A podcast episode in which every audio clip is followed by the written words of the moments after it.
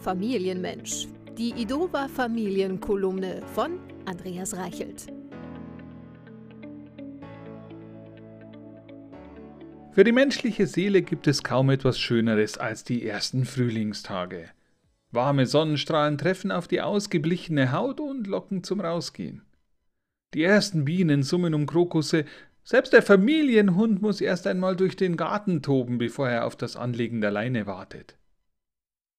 Wir Väter müssen jedoch Richtung Werkstatt oder Schuppen marschieren, denn der Nachwuchs möchte draußen spielen.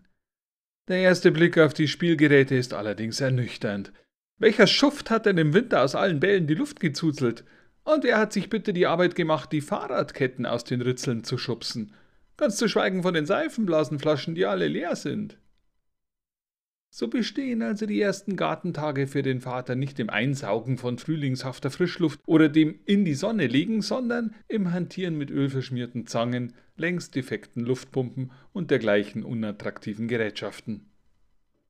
Doch wenn die Kinder endlich mit dem Radl über den Hof brausen, wie wild klingeln und mit quietschenden Reifen um die Ecke driften, ist die Welt wieder in Ordnung. Denn für den Wunsch nach einem zuckergeladenen Snack hat sich ein anderer Adressat gefunden. Mama, kriegen wir ein Eis? Es bedarf hier nur einer kleinen Ergänzung des Vaters, während er endlich lächelnd in der Hängematte schaukelt. Oh, ich würde auch eins nehmen. Ach, Frühling,